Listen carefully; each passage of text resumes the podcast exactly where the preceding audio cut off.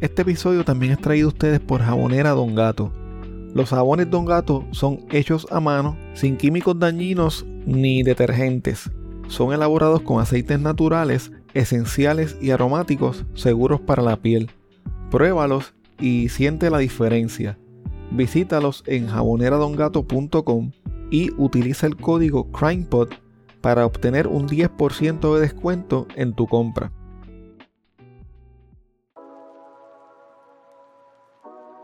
Si de casualidad estás cerca del área de Los Ángeles en California o estás planificando unas vacaciones para esa ciudad, tengo una recomendación para ti. Uno de nuestros Patreons tiene un Airbnb que es espectacular. Tienen que verlo. Este moderno bungalow es perfecto para un grupo pequeño. Los dueños de este lugar prestaron mucha atención a los detalles del diseño y la decoración para que los huéspedes tengan una experiencia lujosa y a la vez relajante. Este bungalow tiene un espacioso patio, algo que es bastante difícil de encontrar en Los Ángeles. El patio tiene grama artificial, un salón terraza frente a una chimenea y una piscina con 10 pies de diámetro. Este lugar tiene una hermosa vista sobre el este de Los Ángeles y las montañas de San Gabriel. Realmente el sitio parece de revista. Lo mejor de todo es que los dueños de este lugar tan espectacular son puertorriqueños. Si mencionas a CrimePod, te dan un 10% de descuento en tu tarifa diaria. El enlace para que veas el lugar estará disponible en las notas de este episodio o me pueden escribir para más detalles.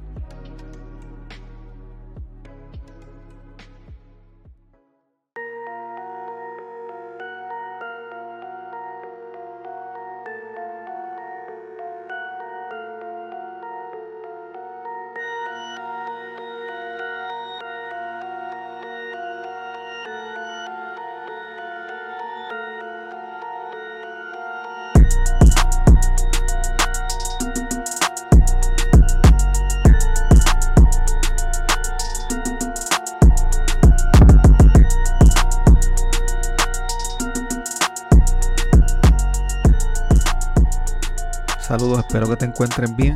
En el episodio de hoy te hablaré de una terrible tragedia que ocurrió en el pueblo de Trujillo Alto en el 2010.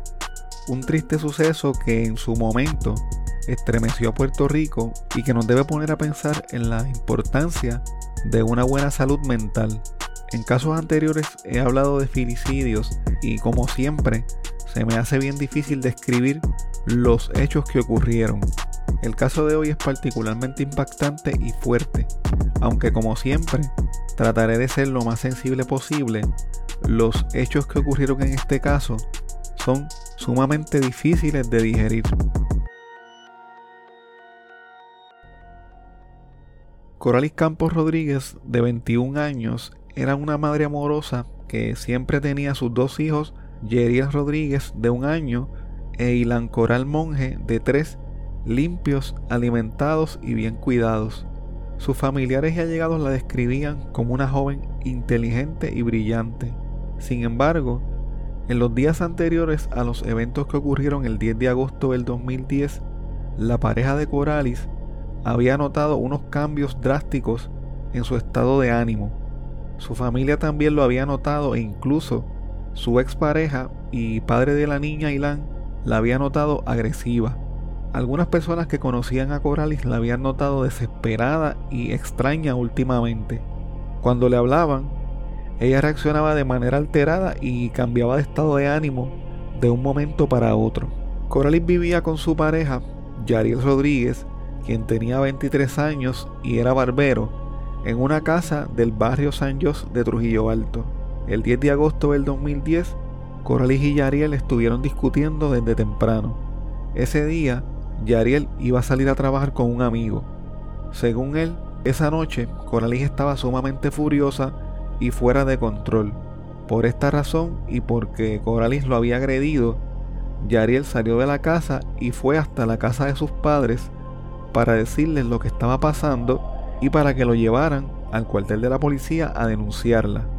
Tan pronto Yariel se fue de la casa, Coralis salió, buscó un trimmer de cortar grama le sacó la gasolina y le pegó fuego al cuarto en donde se había encerrado con sus hijos. Mientras el cuarto se incendiaba y las llamas comenzaban a acercarse a ella y a sus dos pequeños, Coralis agarró un cuchillo que había buscado en la cocina y comenzó a apuñalar a sus hijos en el abdomen. Luego de esto, se trató de matar a ella misma apuñalándose también en la barriga. Minutos más tarde, cuando no pudo tolerar las llamas, sacó a los niños hasta la sala. La abuela de Coralis, quien vivía cerca, sintió el humo saliendo de la casa de su nieta y llegó hasta el lugar. Allí se encontró con Coralis totalmente desorientada, como si estuviera fuera de sí. También se encontró a sus dos nietos mortalmente heridos. Un tío de Coralis que también había corrido hasta la casa para tratar de apagar el fuego, al ver a los niños y a ella herida, le preguntó que si había sido Yariel, pero ella le contestó que no, que había sido ella. Ambos niños murieron eventualmente a causa de las heridas profundas que les provocó su madre y por la gran cantidad de sangre que perdieron esa noche. Al otro día del suceso, la pequeña Ilan comenzaría a tomar clases preescolares. Ya tenía su bultito, su lonchera, sus libretas y estaba bien contenta porque iba para la escuela. Tres días antes de la terrible tragedia, le habían celebrado el primer cumpleaños al niño Yeriel. Luego de los hechos, Coralis Campos fue ingresada en el hospital para hacerle una cirugía exploratoria en el abdomen y para tratarle las quemaduras graves que sufrió en los pies. Los médicos corroboraron que Coralis no tenía daños en sus órganos vitales. Debido a que había sido sedada y anestesiada, no estaba consciente de que sus hijos estaban muertos. Dos días más tarde, Coralis preguntó por sus hijos. Al hospital llegaron varios psicólogos miembros de su familia y religiosos para sentarse con ella y darle la noticia de que sus hijos habían muerto. Mientras esto ocurría, la fiscalía esperaba que estuviera libre de medicamentos y calmantes para tomarle una declaración jurada y para que Coralis pudiera declarar sobre el terrible crimen que había cometido. Según la policía, el día de los hechos, Coralis le confesó a su familia que ella había apuñalado a sus dos hijos. Las autoridades tenían que esperar hasta que Coralis fuera dada de alta para erradicarle cargos criminales. Sin embargo, Coralis no quiso hablar cuando le preguntaron sobre el crimen y solicitó la presencia de un abogado. Durante su convalecencia, Coralis se veía triste y con mucho dolor, tanto físico como emocional. Debido a esto, estuvo recibiendo tratamiento psicológico mientras se recuperaba y solo podía recibir visitas de su mamá y de su abogado. También fue sometida a varias cirugías para tratar las quemaduras de sus pies. El 14 de agosto de ese año, Ilan y su hermanito Yeriel fueron sepultados por sus familias en sepelios separados. Algo que me pareció bastante curioso mientras buscaba información de este caso fue el relato que hizo una tía de Coralis que habló con primera hora.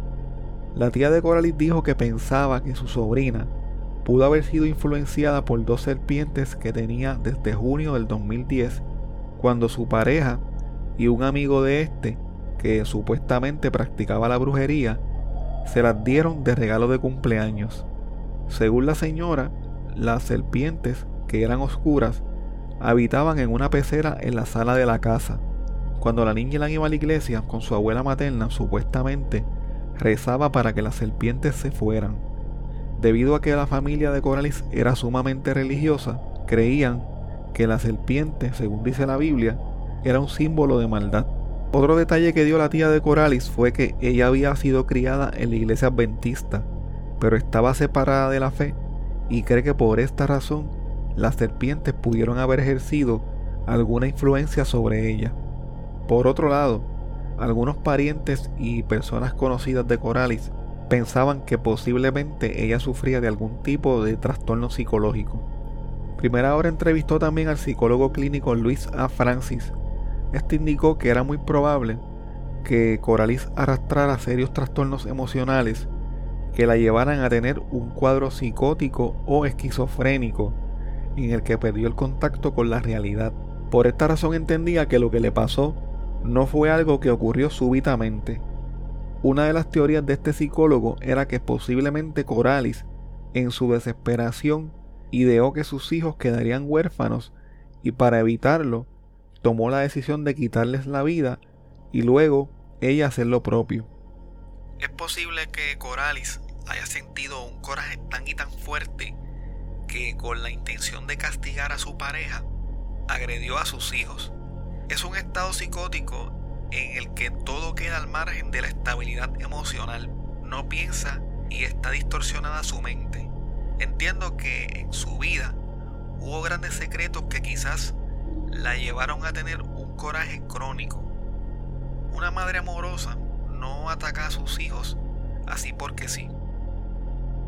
Coralis Campos fue dada de alta del centro médico el 24 de agosto del 2010. A eso de la una de la tarde llegó hasta la comandancia de la policía en Carolina. Al llegar, fue llevada en silla de ruedas hasta la división de homicidios. Coralis no emitió ningún tipo de comentario y en todo momento mantuvo su rostro cubierto con un abrigo. Algunos reporteros indicaron que cuando entró a la sala de investigaciones se veía llorosa, aunque estuvo tranquila durante la vista de regla 6, en donde se determinaría si había causa para arresto. Asesinato en primer grado, ley de armas, eh, servicio agravado y violencia doméstica. ¿Y por qué no homicidio? Porque los, los elementos del delito son de asesinato. ¿Son de qué? De asesinato. De asesinato. En un principio hizo unas expresiones, pero obviamente desde el momento en que tiene abogado, eh, pues ha optado por, por su derecho a no declarar. Tranquila, ella sabe a lo que se va a encontrar más adelante, consciente de todo, y está tranquila, pero no, no hizo ningún tipo de manifestación. La mani- Las manifestaciones que ya se han puesto, que para que tenga confesión, pues ya tiene que ¿verdad? darlo bajo declaración jurada. Claro, pero si no da seguridad asegurada, entonces el testimonio en corte, ¿a cuántas personas le hizo esa cosa? Aproximadamente a cuatro o cinco personas Y todas eh, coincidían que ella mandó a esos niños. que había cometido los hechos. Entre ellos familiares de ella. Eso así. Y van a ser testigos, la mamá y Se le tomó declaración jurada. que le tomaron y, de- y de- y declararon que sí, que ella le dio. El juez Roberto Rodríguez Casillas observó con detenimiento las fotos de la escena del crimen. Luego le encontró causa para arresto y le impuso una fianza de 475 mil dólares. Debido a que no pudo prestar la misma, fue ingresada ese mismo día en la cárcel de mujeres de Vega Alta. La defensa de Coralis Campos durante todo el proceso judicial estuvo a cargo del licenciado Rafael Borrás. A pesar de que la policía aseguraba que el día del crimen Coralis le había confesado los hechos a cinco personas, entre estas agentes de la policía y familiares, por instrucciones de su abogado, ella nunca prestó una declaración jurada sobre lo que supuestamente había confesado. Sin embargo, la fiscal que estaba a cargo del caso, Laura Hernández Gutiérrez, dijo que contaba con declaraciones juradas de las personas a las que ella le dijo que había apuñalado a sus hijos. Algunos días más tarde, el abogado de Coralis solicitó una rebaja de fianza, pero la misma fue denegada por el tribunal. El 15 de septiembre se realizó una vista en el Tribunal de Carolina con el fin de determinar si Coralis Campos era o no procesable legalmente. El perito Rafael Cabrera dijo que había evaluado la condición mental de Coralis y pudo comprobar que ella estaba apta para enfrentar el proceso judicial.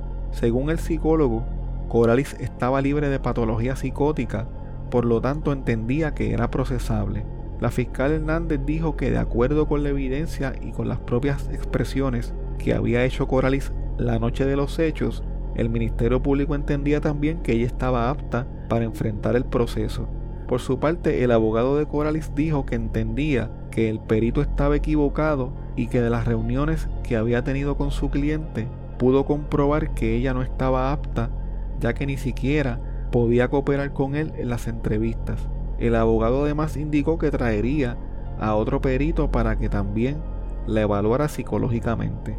Luego de escuchar las partes, el juez que estuvo a cargo de esta vista determinó que Coralis Campos sí era procesable y que podía enfrentar el proceso judicial.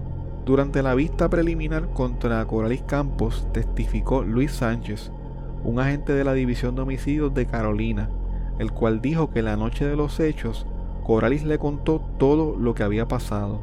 Según la versión del agente ese día, luego de tener una fuerte discusión con su pareja, Coralis se encerró en el cuarto con sus hijos, roció gasolina y agarró un cuchillo con el que apuñaló primero a la niña y luego al bebé. Luego prendió el cuarto con un fósforo y cubrió a sus hijos con su propio cuerpo mientras todo a su alrededor se quemaba y les pedía perdón. En un momento dado, cuando Coralis ya no aguantaba más la quemazón, sacó a sus hijos del cuarto y se tiró al suelo en posición fetal al lado de ellos. Según el agente Sánchez, cuando entrevistó a Coralis el día siguiente en el centro médico, ella le dijo que hizo lo que hizo porque escuchó una voz que le ordenó hacerlo. La voz salía de una pulsera con ojos que supuestamente le habían dado unos brujos. El agente cuenta que estaba sorprendido con la forma en que ella le contó lo sucedido porque hablaba como si no hubiese pasado nada, con mucha tranquilidad. Otro de los testigos que habló durante esta etapa fue la abuela materna de Coralis. Durante su testimonio, dijo que no recordaba lo que le había dicho su nieta la noche de los hechos. Debido a esto, la fiscal le leyó parte de una declaración jurada que le habían tomado previamente. Según la declaración jurada que había dado la abuela de Coralis, cuando ella llegó a la casa por el incendio, esta le dijo que la dejara coger a su hija por última vez porque se iba presa. Según la abuela, su nieta se veía mal, fuera de sí y no parecía su nieta. Uno de los testimonios más impactantes fue el de José Figueroa, el primer bombero que llegó a la casa la noche de los hechos. José testificó que al llegar, Coralis le entregó en sus brazos al niño Yeriel y le pidió que lo salvara. Que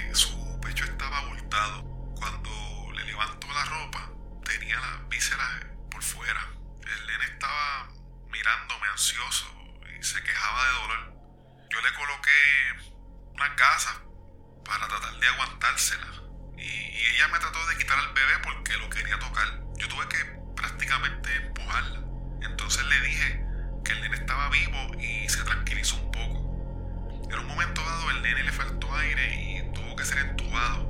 Luego vino la ambulancia y se lo llevó. Eh, entonces vi a mi compañero Benjamín Goitía tratando de ayudar a la niña. Eh, recuerdo que ella lo miraba fijamente, estaba poniéndose morada y decía mamá, mamá. Otro de los testigos durante la vista preliminar fue Yariel Rodríguez, la pareja de Coralis y padre del bebé Yeriel. Este contó que ese día discutió con Coralis. Ella le estaba reclamando que estaba sola con los nenes todo el día en la casa. En un momento dado ella le dio un puño en el ojo y le rompió un frasco de perfume frente a los niños, quienes lloraban y le pedían a él que los cargara. Debido a esto, decidió no quedarse en la casa. Hizo un bulto y se despidió de su hijo con un beso en la frente. Decidió que iría al cuartel a denunciarla por haberlo agredido. Mientras iba de camino al cuartel lo llamó la abuela de Coralis, quien le dijo desesperada y llorando que Coralis se había vuelto loca, que había apuñalado a los nenes y que el nene tenía las tripas por fuera. Luego de escuchar los testimonios, el juez Francisco Borelli Irizarri del Tribunal de Carolina lamentó mucho el problema de salud mental de Coralis y lamentó que nadie hubiese podido evitar lo que aconteció. Entonces encontró causa para juicio. Luego de la decisión, el abogado de Coralis indicó que en el juicio iba a argumentar sobre la inimputabilidad de su cliente. La fiscal por su parte dijo que aunque Coralis tenía un problema de conducta, no estaba loca. A ella simplemente le dio coraje y se desquitó con sus hijos. Durante el juicio, Yariel Rodríguez abundó un poco más sobre lo que ocurrió el día de los hechos. Mientras lloraba durante casi todo su testimonio, contó que luego de la discusión que tuvieron, Coralis le preguntó si se iba a quedar o no, y él le contestó que se iba. Mientras empacaba la ropa, Coralis le sacó un perfume que había echado en el bulto y le preguntó que para qué quería eso, que si se iba a ver con una puta y lo tiró contra el piso. Yarel cuenta que cogió a su hijo, le dio un beso en la frente y lo abrazó. Coralis le dijo que se despidiera de los nenes porque se los iba a llevar bien lejos de él. Entonces se encerró en el cuarto con los niños y cuando él trató de entrar, ella le dio un puño en el ojo derecho. Molesto, él le dijo que se iba a joder, que le iba a quitar los nenes. Entonces se montó en su motora y cuando salía de la casa, la vio entrando con un trimmer. Sin embargo, Yeriel no dice en su testimonio qué pensó o si hizo algo cuando vio este acto tan extraño. Yariel llegó hasta la casa de sus padres para que lo acompañaran al cuartel de Trujillo Alto a denunciar a Coralis. Cuando llegó al cuartel de la policía junto a sus padres, el retén estaba hablando de lo que había pasado en la casa de Coralis. Yariel entró al cuartel y dijo que él era el padre del niño. Los policías conversaron con él y luego le dijeron que los niños estaban en el hospital de Carolina, pero no le pudieron decir en qué condición estos se encontraban. Al llegar al hospital, Yariel no logró ver a sus niños. De inmediato, el agente Luis Sánchez lo llevó hasta el Cuerpo de Investigaciones Criminales de Carolina y lo entrevistó hasta casi las 3 de la mañana. Mientras Yariel estaba hablando con el agente, su madre entró junto a dos pastores. Entonces lo abrazó y le dio la noticia de que los niños habían fallecido. Al otro día, Yariel regresó a la casa de Coralis a buscar sus pertenencias. Recuerda que al llegar observó varias manchas de sangre alrededor de la casa. Una silla de Tinkerbell, que era la favorita de la niña, estaba quemada y lo más impactante fue cuando vio tejidos y sangre encima de la cama de la niña. La defensa de Coralis Campos trajo a un especialista en conducta humana que indicó que ella pudo haber sufrido un trastorno mental transitorio cuando les quitó la vida a sus dos hijos. Esto lo que quiere decir es que cuando Coralis cometió los actos, no comprendía que lo que estaba haciendo era un delito debido a un problema de salud mental que no necesariamente era permanente. Con este detalle, el abogado buscaba levantar la defensa de inimputabilidad para su cliente. El psiquiatra forense Raúl López, citado por la fiscalía, dijo que Coralis cometió el crimen durante un arranque de cólera que era compatible con un patrón de violencia que probablemente se remontaba a sus años de adolescencia. Según este psicólogo, aunque Coralis estaba bajo un arranque de ira, se encontraba en su sano juicio cuando asesinó a sus dos hijos. El psicólogo también descartó que Coralis haya presentado un episodio psicótico temporero durante el crimen. Según él, su acto era más compatible con el perfil de una madre filicida vengativa. La fiscalía también presentó como evidencia un informe forense que reveló que Coralis torturó a los niños, dándoles golpes y cortándolos antes de apuñalarlos con el cuchillo de cocina. Según este informe, la niña tenía cuatro costillas rotas y el niño presentaba cortaduras en las extremidades. El arma homicida fue encontrada en el suelo de la habitación. El 11 de marzo del 2011, la jueza Inés Rivera Aquino encontró culpable a Coralis Campos Rodríguez del asesinato de sus dos hijos. Al escuchar la determinación de la jueza, Coralis comenzó a llorar desconsoladamente. Coralis fue declarada culpable por dos cargos de asesinato en primer grado, dos cargos de maltrato de menores, violación a la ley de armas y violencia doméstica. Casi dos meses más tarde, el 10 de mayo del 2011, la jueza Rivera Aquino sentenció a Coralis Campos a 250 años de cárcel.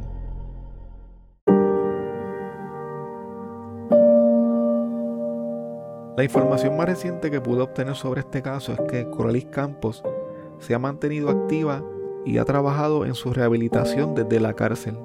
En el 2015 realizó una ponencia en contra de un proyecto de ley que buscaba eliminar el derecho al voto de los confinados y confinadas. Además fue parte de un grupo de 107 mujeres que fueron trasladadas de la cárcel de máxima seguridad al antiguo Centro de Tratamiento Social de Menores en Bayamón. Esto como parte de una iniciativa del Departamento de Corrección y Rehabilitación que buscaba mejorar las condiciones en las que estas mujeres vivían. En el 2016, Coralis participó de un proyecto piloto de educación universitaria ofrecido por la Universidad de Puerto Rico de Río Piedras. Ella y un grupo de confinadas tomaron clases de inglés, español, redacción, ciencias sociales, entre otras. El objetivo de este proyecto es dar visibilidad e incentivar el desarrollo personal y el pensamiento crítico en las mujeres que viven tras las rejas en Puerto Rico. Ha sido un cambio del cielo a la tierra.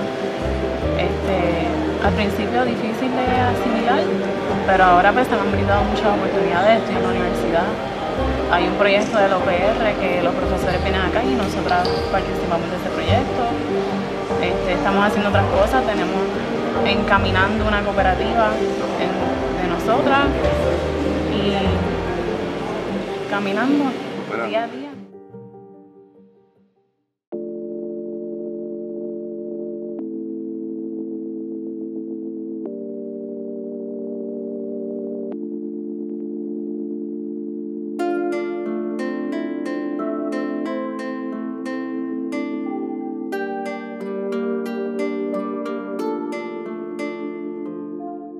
Muchas gracias por escuchar el episodio de hoy. Quiero invitarte a que te unas a mi Patreon visitando patreon.com diagonal crimepodpr.